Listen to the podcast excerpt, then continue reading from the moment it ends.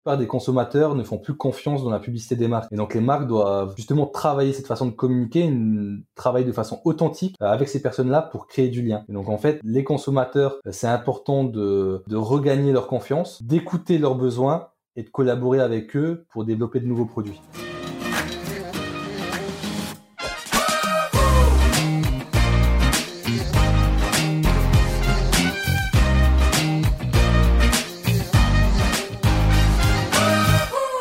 Bonjour à tous et bienvenue sur Flip, c'est Serge et aujourd'hui j'ai le plaisir d'accueillir euh, Dorian Savarella de Ivancy. Bonjour Dorian. Bonjour. Est-ce que tu peux te présenter? Avec plaisir, donc moi c'est Dorian, j'ai cofondé Ivancy il y a bientôt 4 ans maintenant et donc Ivancy c'est une société qui met en relation euh, des marques et des influenceurs euh, dont plus de 100 pays aujourd'hui est sur du multi-réseau. Donc par exemple Instagram, YouTube, et blogs, on travaille avec 290 000 influenceurs éparpillés dans le monde entier et c'est une société qui regroupe 70 personnes et on a levé 6 millions 5 au total en 3, en 3 ans et demi. D'accord. Comment tu définirais le marketing d'influence? Alors c'est une bonne question. De... Pour moi, le marketing d'influence, c'est le potentiel de recommandation de chaque influenceur, de chaque personne. C'est-à-dire qu'on a un pouvoir de prescription, on va communiquer sur un produit et on va permettre à une audience euh, d'avoir un maximum de conseils et d'informations sur ce produit pour euh, aller à l'acte d'achat, donc faire les bons choix. Qu'est-ce qu'on appelle un influenceur et à partir de quel moment surtout quelqu'un est considéré comme influenceur Mais pour moi, tout le monde est influent. C'est-à-dire, euh, t'as beau avoir euh, cinq personnes euh, sur ton réseau, tu vas être influent auprès de ces cinq personnes-là, parce que potentiellement, ces cinq personnes, c'est ta famille, tes amis, ta petite amie. Ce qui est important, c'est de se dire, toi, tu as cinq abonnés, tu fais ta collaboration, donc tu allé tester un restaurant. Donc tu as un restaurant qui a ouvert ses portes, tu vas le tester et tu as adoré. Donc en fait, quand tu vas partager ton expérience auprès de tes cinq abonnés qui étaient proches, qui te connaissent, ils vont avoir confiance dans ton poste. Et ça, c'est important. Donc en fait, pour moi, tout le monde est influent. Tout dépend de la manière dont tu vas faire ton post, tu vas expliquer les choses. Ta recommandation va être justement adaptée à ton audience parce que tu connais ton audience. Et c'est là où c'est intéressant. Donc pour moi, tout le monde est influent. Tu as différents types d'influenceurs. Donc tu as les nanos, les micros, les macros. Je sais pas si toi tu es familier avec tous ces termes. Oui, très bien, mais c'est bien que tu l'expliques. Oui, avec plaisir. Donc en fait, les nano-influenceurs, c'est des personnes qui ont entre 0 et 5000 abonnés. Euh, donc on appelle ça euh, quasiment c'est des consommateurs en fait, c'est toi, c'est moi, euh, c'est des personnes euh, potentiellement actives sur les réseaux, mais qui n'ont pas une forte audience encore aujourd'hui. Ensuite, tu as les micro-influenceurs, donc c'est de 5000 à 100 000 abonnés. Après, tu as les macro-influenceurs, de 100 000 à 1 million. Et euh, pour finir, tu as les influenceurs stars, c'est 1 million et plus. Donc ça, c'est les influenceurs que tout le monde euh, connaît aujourd'hui et les, plus famous sur les réseaux sociaux. Ivanti, on va en reparler un petit peu. Comment tu te différencies Ivanti de sa concurrence? Alors sur euh, sur différents aspects. Premièrement, tu le produit, c'est-à-dire que euh, aujourd'hui le produit qu'on commercialise est différent de nos concurrents par euh, des features supplémentaires qu'on a pu ajouter. Sur Ivancy, en fait, comme j'ai expliqué, c'est une plateforme de matching qui met en relation des marques et des influenceurs. Donc tu mets à disposition des influenceurs un produit ou un service sans les rémunérer. Donc et ensuite eux ils vont faire une collaboration authentique directement sur les réseaux. Donc ça c'est la base vraiment de, de, notre produit. Et ensuite on a rajouté des briques. Donc grâce à ça on a pu avoir des centaines de milliers euh, de publication d'influenceurs. Donc on a créé une banque d'images où les marques peuvent se connecter et télécharger des contenus pour les réutiliser. On a développé une nouvelle feature qui est la, une recherche externe. Donc en fait, tu peux rechercher sur euh, plusieurs millions de profils des influenceurs avec des mots-clés précis. Donc par exemple, tu cherches un influenceur euh, sur une thématique qui est le bio. Tu, tu vas mettre bio, tu vas mettre Paris, tu vas mettre des personnes qui ont entre 20 et 25 ans, des personnes qui ont un engagement sur le réseau entre 2 et 3% et tu vas cibler ces personnes-là des personnes qui vont vraiment correspondre à ta marque. Et ensuite, on a développé aussi un système d'avis, euh, c'est-à-dire qu'on peut demander aux influenceurs, euh, donc là c'est plutôt des nano-influenceurs, d'aller mettre des avis sur les sites e-commerce. Donc en fait, on a différentes briques, et ça, ça nous permet de nous différencier des concurrents euh, par ces ajouts. Et ensuite, tu as une chose aussi hyper importante, c'est l'humain, c'est mon équipe et c'est les valeurs d'entreprise. En fait, les valeurs sont toujours différentes d'une entreprise à une autre. Nous, on a une culture assez forte d'entreprise, et ça permet aussi de, nous distinguer de, nos concurrents. Et tu as le côté international. Donc euh, on est déjà présent dans trois pays. Euh, tu as une équipe allemande, une équipe espagnole et une équipe France.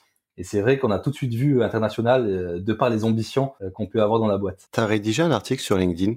Alors au moment où on tourne le podcast, et, je l'ai vu ce matin, mais au moment où sera diffusé, ça fera une semaine, sur la raison d'être et ton questionnement sur la raison de ton entreprise. Tu peux en dire deux mots? En fait, aujourd'hui, c'est hyper important euh, d'expliquer pourquoi on a créé sa boîte. C'est-à-dire quand tu te lèves le matin, pourquoi tu as envie de bosser pour cette entreprise, pourquoi tu as envie de tout donner? Tu te lèves, tu es hyper motivé et tu te dis je vais tout arracher. Et donc euh, dans ma boîte, plus la boîte grossissait, plus j'avais cette question-là de, dire, bah, Dorian, pourquoi tu as créé Ivancy et vers quoi on se dirige? Donc moi, de base, je leur répondais, notre but, c'est d'être leader mondial de l'influence, on va se développer, on va être une des plus grosses boîtes sur ce marché-là. Et je me suis rendu compte en fait que l'ambition et la vision et la mission de l'entreprise étaient deux choses complètement distinctes.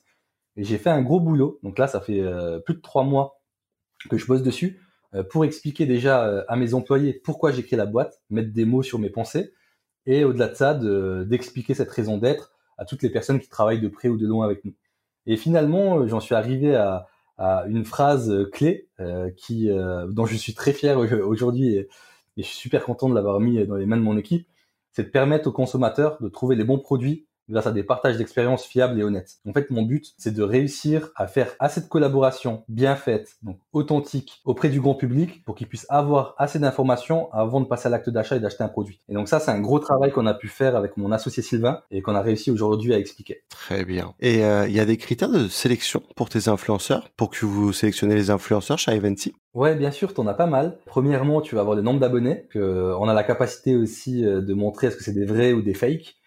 Euh, tu vas avoir le taux d'engagement, tu vas avoir le secteur d'activité, tu vas avoir depuis quand ils sont sur les réseaux, combien de publications ils ont déjà réalisées, euh, quel est leur reach. En fait, tu as un tas d'informations qu'on va regrouper, qu'on va collecter grâce aux API, et grâce à ça, on va faire le matching.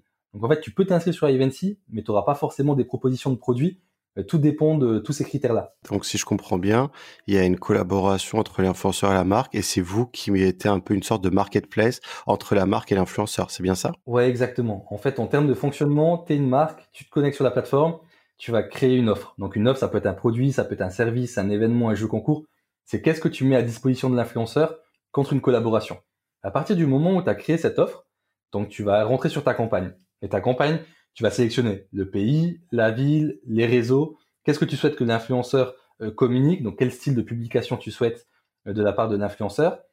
Et une fois que tu as finalisé donc cette création de campagne, l'influenceur qui correspond à tes critères de sélection va matcher.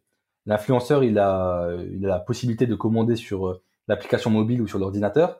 Donc, il va regarder les produits qui lui correspondent, avec lesquels il match. Il va commander si ça l'intéresse. Et une fois qu'il a commandé, la marque elle reçoit une notification. Et là, à son tour, la marque a le choix d'accepter ou de refuser euh, la collaboration. Et dès qu'elle accepte, l'influenceur réceptionne son produit, donc si c'est un produit, et il a 21 jours pour publier son contenu. Et le contenu remonte directement sur les réseaux, et après la marque, elle peut voir les statistiques en temps réel. C'est génial. c'est juste génial, je trouve.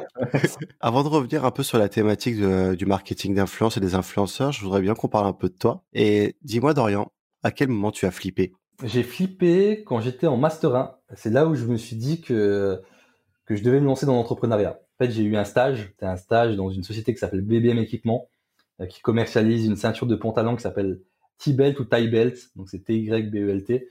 Et cette ceinture-là, elle résiste à 2200 kg. En fait, c'est le couteau suisse de la ceinture. Et pendant ce stage-là, c'était un stage de 4 mois. J'ai permis euh, à la société de gagner plus de 40 000 euros. D'une part, en trouvant des distributeurs euh, à l'international. Et euh, de, dans un second temps, euh, j'ai trouvé des, des, influenceurs sur la thématique outdoor qui allaient réaliser des vidéos, qui faisaient des photos. Et grâce à ça, je me suis rendu compte que ça apportait du chiffre d'affaires. Donc j'avais traqué des codes promo et je me suis dit, mais en fait, c'est génial. L'influence marketing, ça, ça cartonne, ça fonctionne super bien. Je vois que le pouvoir de prescription même d'une personne qui peut avoir 10 000 abonnés, bah, peut être hyper fort. Et donc, euh, c'est comme ça que j'ai eu l'idée. Et donc, par rapport à cette idée-là où j'étais en Master 1, j'ai commencé à, créer ma première société qui s'appelait Mes Conseil. C'était une junior entreprise, mais pas dans une école de commerce. En fait, j'ai fait ça en externalisé. Et je me suis dit, si moi, étudiant euh, de 23 ans, je suis capable de rapporter 40 000 euros à une startup, c'est-à-dire que d'autres étudiants euh, pourront également faire la même chose. Et donc, en partant de ce principe-là, j'ai eu mes premières idées, j'ai fait des business plans, je rétrocommissionnais des étudiants en travaillant sur ces projets, et ensuite, je me suis dit, mais en fait, si on fait ça, d'autres euh, étudiants, d'autres stagiaires peuvent m'aider à trouver des distributeurs pour commercialiser la ceinture de pantalon que j'avais. Donc, j'ai monté un réseau de, stagiaires qui, qui m'aidaient à trouver des distributeurs pour euh, la ceinture de pantalon. Et donc, de ces idées-là, donc j'ai commencé à travailler sur des projets, sur plusieurs concepts. J'ai continué mes études. Et donc, je suis dans l'entrepreneuriat depuis mon master 1 mais ça a commencé petit à petit. Devenir entrepreneur, donc tu as commencé à le devenir en, en master 1, c'était quelque chose que tu envisageais avant ou c'était vraiment pas ton ce que tu avais ce que tu avais en tête? Non, franchement, c'est pas ce que j'avais en tête. Hein. Moi, ce que j'avais en tête, c'est d'aller travailler dans les cabinets de conseil, euh, dans, dans le top 3, euh, être consultant et finalement euh, ça m'est tombé dessus et j'ai adoré. J'ai adoré travailler pour cette startup, je travaillais jusqu'à minuit, je me défonçais pour pour la boîte, j'avais vraiment envie d'aider cette boîte à se développer il y avait moins de 5 personnes, tu avais le patron, quatre stagiaires et moi. Comme dire que c'était une petite boîte avec, avec des stagiaires quasiment. Et, mais j'étais motivé, j'avais envie, j'avais vraiment envie d'aider ce patron parce que je m'entendais bien avec, j'aimais bien ses valeurs et, et le relationnel qu'on pouvait avoir. Et, et c'est de là où je me suis dit, mais en fait, le milieu des startups, c'est génial. Euh, ça me donne envie et, j'ai envie de me défoncer pour ce type de boîte. Et c'est là où j'ai commencé à monter mes premiers projets. Selon toi, avec tout ce que tu as pu vivre et tout ce que tu as pu voir, c'est quoi les traits de caractère des entrepreneurs? Après, je peux pas parler pour tout le monde, mais des personnes euh, par rapport à mes amis ou des personnes avec qui j'ai pu discuter, échanger, il, faut être persévérant. Il faut être persévérant, il faut rien lâcher, il faut il faut avoir un but, des objectifs. Donc il faut que tous les matins quand tu te lèves, tu sais pourquoi tu te lèves. Ensuite, il faut avoir le, bon associé, ça c'est super important pour te driver au quotidien, avoir la bonne personne avec qui tu avances. Moi j'ai la chance d'avoir un associé avec qui je m'entends super bien on arrive à se motiver tous les Euh, il faut être ambitieux. Pour moi, c'est euh, les caractéristiques que doivent avoir ou potentiellement ont les entrepreneurs. On va revenir sur la thématique du marketing d'influence. Au début de ce podcast, tu nous as parlé, euh, on va dire, des différences entre un influenceur, des micro-influenceurs, des nano-influenceurs. Donc, c'était vraiment en termes euh, de d'abonnés, de followers. On, a vu ces six derniers mois, voire euh, la dernière année, que les marques vont de plus en plus vers les nano-influenceurs. Et je voulais savoir, c'est quoi l'avantage de sélectionner un nano-influenceur par rapport à un très gros influenceur? Ouais, En fait, un nano-influenceur, c'est c'est une communauté plus restreinte. Donc, il est plus proche de sa communauté. Il va interagir euh, d'une façon plus poussée avec euh, sa communauté parce qu'un macro-influenceur, il n'a pas forcément le temps de répondre à tout le monde euh, parce qu'il a beaucoup d'abonnés. Alors que le nano, il peut prendre le temps de répondre à tout le monde parce que finalement, il n'a pas beaucoup d'abonnés. Donc, il va être plus proche, son engagement va être plus fort. ça va être un, bêta-testeur. Ça a toujours existé, hein, c'est de l'échantillonnage en fait. L'échantillonnage de masse a toujours existé. Et donc, en fait, on se rend compte que les marques sont de plus en plus intéressées par ça parce que ce qu'elles se disent, c'est je vais faire une collaboration avec 2000 ou 10 000 nano-influenceurs en un mois. Ça va me permettre de générer entre 2000 et 10 000 avis euh, sur mon site e-commerce pour crédibiliser mon produit. En plus de ça, je vais avoir du contenu. En plus de ça, c'est non rémunéré. Et en plus de ça, je vais créer une communauté engagée. Et c'est pour ça que les marques aujourd'hui euh, font de plus en plus de, de campagnes avec des nano-influenceurs. Il y a des nouveaux types d'influenceurs qui sont apparus au cours euh, de l'année, voire des deux ans précédents. On appelle ça des influenceurs virtuels. Comment ils sont nés? Qui se cache derrière ces influenceurs virtuels?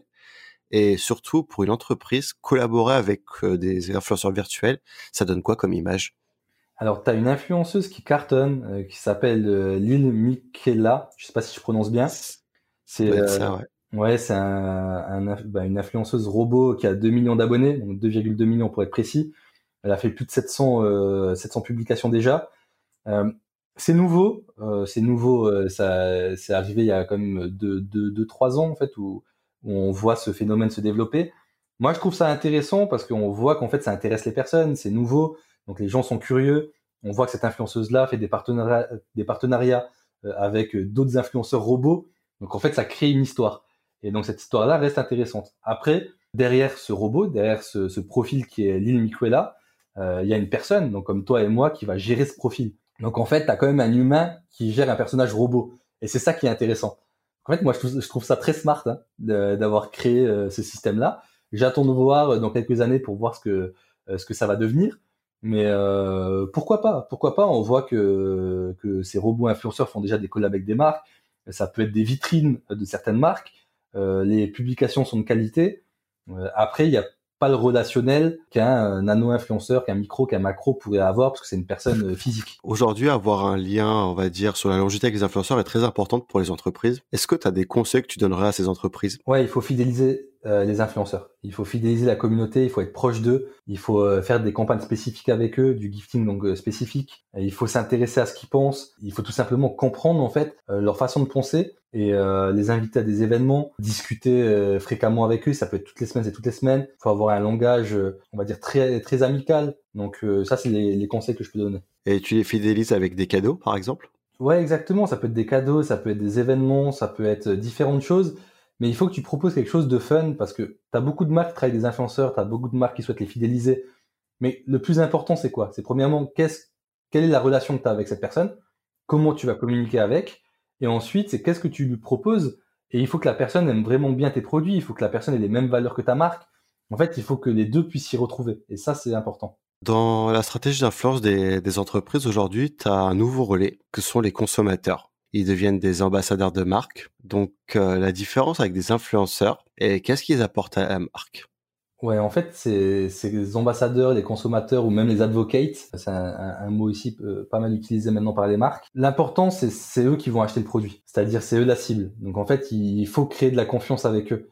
Et c'est pour ça que par rapport à, notre vision, nous, on se rend compte qu'aujourd'hui, euh, la plupart des consommateurs ne font plus confiance dans la publicité des marques. Et donc les marques doivent justement travailler cette façon de communiquer, travailler de façon authentique euh, avec ces personnes-là pour créer du lien. Et donc en fait, les consommateurs, euh, c'est important de, de, regagner leur confiance, d'écouter leurs besoins et de collaborer avec eux pour développer de nouveaux produits. Est-ce que tu as un exemple de marque qui, euh, qui pratique ça? Euh, Oui, tu as, beaucoup de grands groupes hein, sur, la, sur la cosmétique. Tu as des marques comme L'Oréal, LVMH, Carrefour, sur bah, Carrefour sur la grande distribution, Nestlé également. En fait, la plupart des grands groupes aujourd'hui font des campagnes avec des nanos et des micro-influenceurs. Aujourd'hui, c'est super important pour elles d'être présents sur les réseaux. Tout, le monde s'y met et c'est ce qui est intéressant aussi. Hein. C'est que les marques comprennent aujourd'hui le besoin d'être présents sur les réseaux et de travailler avec des ambassadeurs. C'est marrant parce que, on va dire, à l'époque à papa, les marques travaillaient avec des stars. Aujourd'hui, on travaille avec des gens qu'on appelle des influenceurs. Ça peut être toi, ça peut être moi, ça peut être euh, d'autres jeunes ou d'autres personnes. Qu'est-ce qui différencie un influenceur contre avec une influenceur d'une star? Est-ce qu'un influenceur est quelqu'un qui a plus de crédibilité aux yeux du public qu'une star? Qu'est-ce qui change? La différence, c'est que la star, elle va avoir une audience beaucoup plus forte. Donc en fait, son pouvoir de d'audience va être euh, va être beaucoup plus fort. Le nano-influenceur ou le micro, l'ambassadeur, le consommateur va avoir une audience beaucoup plus petite et une audience potentiellement qu'il va connaître et qui va pouvoir échanger de manière plus fréquente. La différence pour moi, c'est le nombre d'abonnés, c'est le reach euh, qu'ils vont avoir. Après, l'intérêt de travailler avec un consommateur, euh, c'est justement le pouvoir de prescription. Et c'est vrai qu'on voit avec les années un changement. En fait, l'influence marketing, ça a toujours existé. Avant, pour la plupart, c'est des collaborations avec des journalistes. On envoie un produit à un journaliste, il va tester le produit. S'il a envie d'en parler, il va en parler. S'il n'a pas envie, il n'en parlera pas. Aujourd'hui, c'est la même chose. Donc, avec les journalistes, ça continue.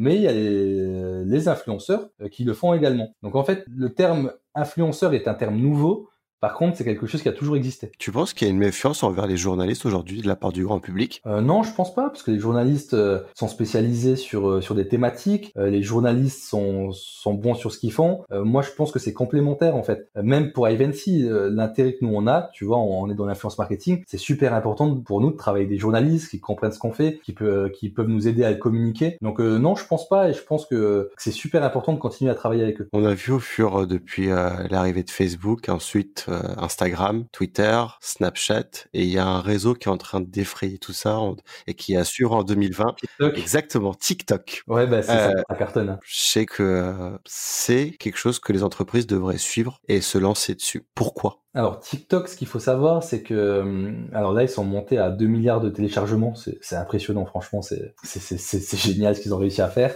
Euh, c'est un réseau qui touchait principalement les jeunes, euh, donc c'était un réseau qui touchait les 10-15 ans. Et aujourd'hui on se rend compte que euh, que même des personnes de 30 ans, 40 ans sont présentes sur TikTok. Même moi je me suis mis à TikTok, je fais des vidéos, j'ai des amis qui m'envoient des vidéos d'eux sur TikTok. En fait pendant le confinement tout le monde s'est mis à TikTok. Et ce qui est bien c'est que leur audience a pu augmenter en termes d'âge. Ils ont eu de plus en plus de personnes donc les marques sont de plus en plus intéressées à travailler sur TikTok et elles ont raison. Donc aujourd'hui, TikTok c'est le nouveau réseau social phare. Le type de contenu qu'on devrait développer dessus Le plus facile, ça peut être de l'unboxing. Euh, donc euh, tu ouvres ton paquet, tu montes des produits. Euh, pour la mode, c'est pas mal. Et après, tu peux faire euh, des mini-films ou imaginer des scénarios.